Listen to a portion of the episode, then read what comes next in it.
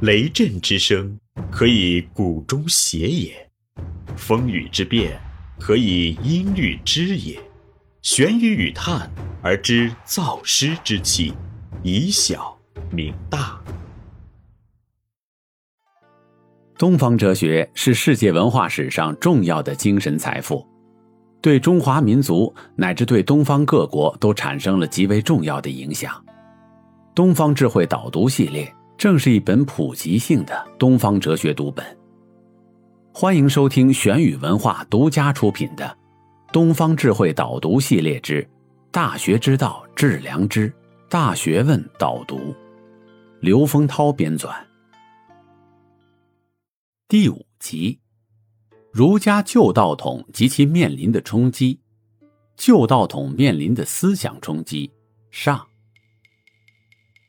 儒家思想成为官方思想，并成为加官进爵、黄金屋、颜如玉的必由之路。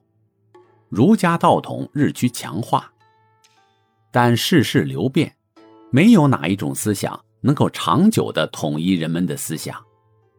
随着汉朝的土崩瓦解，三国魏晋的礼崩乐坏，儒家思想迎来了两种思想的巨大冲击：一、魏晋玄学的冲击。汉儒高举天人感应的旗帜，为君权找到了合法性，但东汉末年，特大天灾异象一再发生，与现实政治的腐败黑暗遥相呼应。从天人感应论来说，实行仁政可以改善天人之相，但人们发现，无论君臣怎样做，做任何事也于事无补。汉儒的天人感应论受到了质疑，人们开始从崇尚天行健、有为的儒家道德，变为以天道无为、不干预作为新道德。汤用彤先生认为。称汉末至隋代之前为中国的黑暗时代，同时也是中国的启蒙时代。因为这一时期的精英之士，如哲学家、诗人、艺术家，基于逃避苦难之要求，在思想上勇于创新，在精神的自由解放中获得了人的发现或人的自觉，从而使这一时期的思想获得了深刻鲜明的哲学意义。这时。世人从关切政治现实的清谈，转变为不参与政治的玄谈。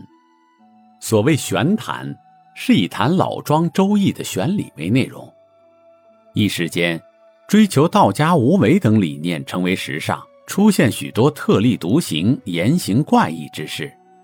东汉末年出现的对宇宙论儒学的价值逆反，破除了天道有为。并以其反面的天道无为作为新道德，在这股思潮大转向中，道家价值全面取代儒家伦理的内容，成为世人新的道德追求。魏晋乃罕有之乱世，哲人们一方面立言玄远，希冀在形而上的思辨王国中逃避现世之苦难，以精神之自由弥补行动之不自由。甚至难全其身的困苦。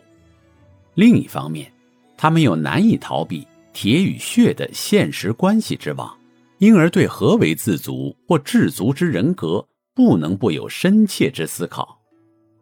魏晋玄学的中心问题是：理想的圣人之人格究竟应该怎样，并由此而引发出自然与明教之变。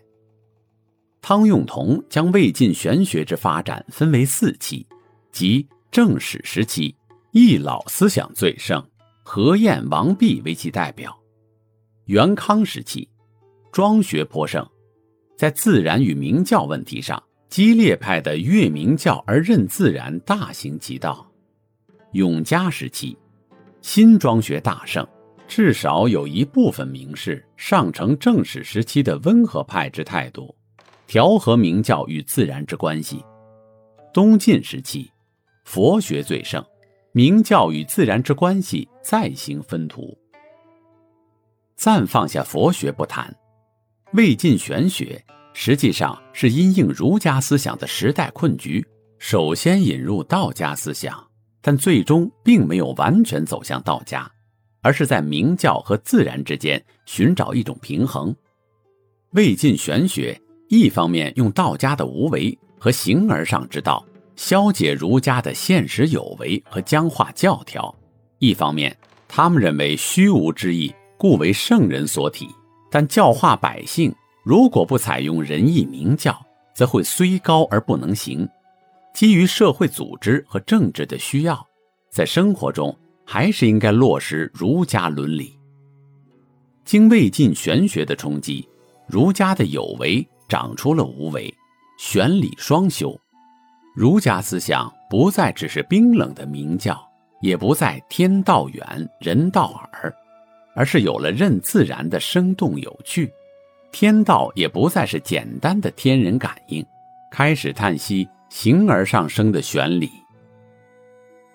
因此，魏晋玄学立足儒家而又超越儒家，借鉴道家而没有驻足道家，在中国思想史上具有极为独特和重要的地位。魏晋玄学的结构蕴含着中国文化接受外来文化的机制，具备了奠定佛教思想中国化的基础，进而催生了宋明理学。下面我们就讨论儒学所面临的第二种思想冲击。这里是玄宇文化东方智慧导读系列之《大学之道，致良知》，大学问导读。感谢您的收听。思而变，知而行，以小明大，可知天下。